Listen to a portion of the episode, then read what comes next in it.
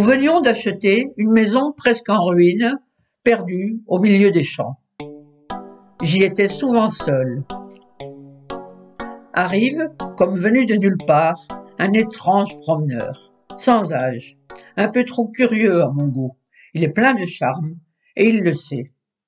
Nous n'étions pas encore bordés à l'eau, donc pas de thé, pas de café.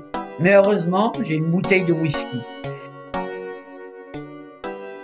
Il me dit faire une brochure sur les merveilles d'Anguignel et vouloir réouvrir des chemins de randonnée. Je crois qu'il était avant tout intrigué par ces Belges.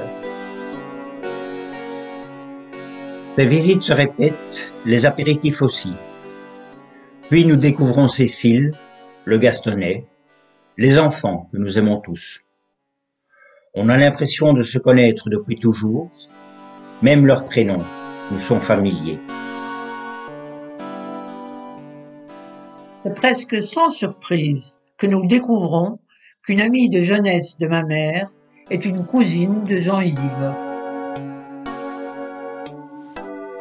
Oui, par hasard, une histoire de clé nous amène à Bruxelles, chez Majot, où un apéritif adorable nous est servi par Joséphine.